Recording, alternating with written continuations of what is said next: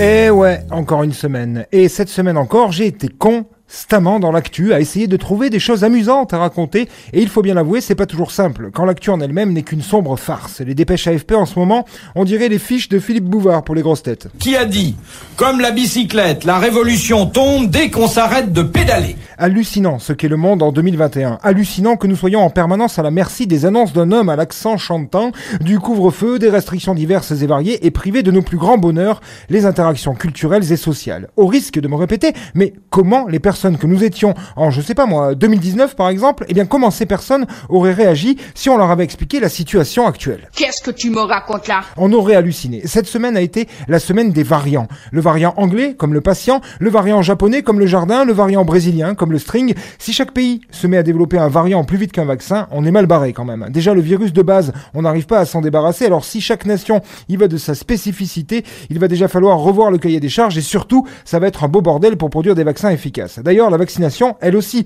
a fait couler beaucoup d'encre cette semaine, et c'est vrai qu'en France, on est balèze.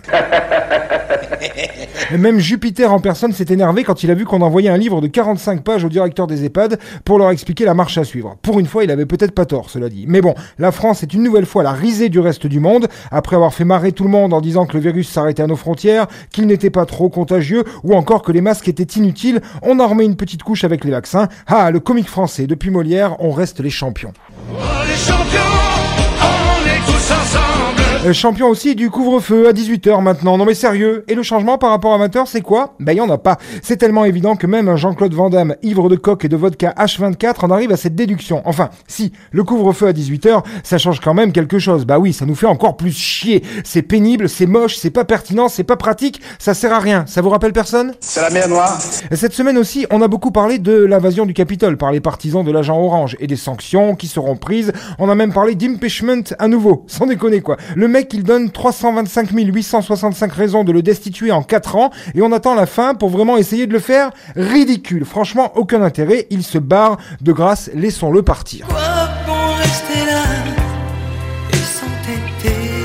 Également cette semaine, j'ai aussi appris que Monsieur Le Pen père avait enfin été testé positif, mais hélas, le virus n'a pas eu plus d'effet sur lui que du Roundup sur une fleur en plastique. Dommage. Mais je le dis depuis le début, ce virus est très à droite, beaucoup trop, donc je ne suis qu'à moitié étonné. Je suis de droite, parfaitement de droite.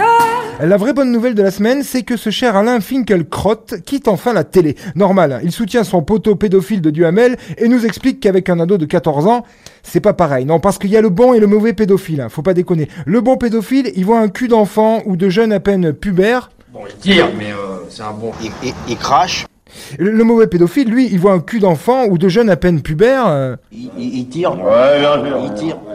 Et puis il crache, tu vois. Mais c'est pas pareil. hein. Bah oui, ne confondons pas un pédophile influent comme Duhamel ou Polanski avec un pédophile de base, un vulgaire prolo comme Tonton Francis. Voyons, les gens, je vous jure, hein, ils n'ont plus aucun libre arbitre. Il faut quand même pas oublier que la majorité des gens sont des cons. Allez, bonne bourre, mes petits cons, plexés du vaccin. 9 lettres, avec enculage au pluriel.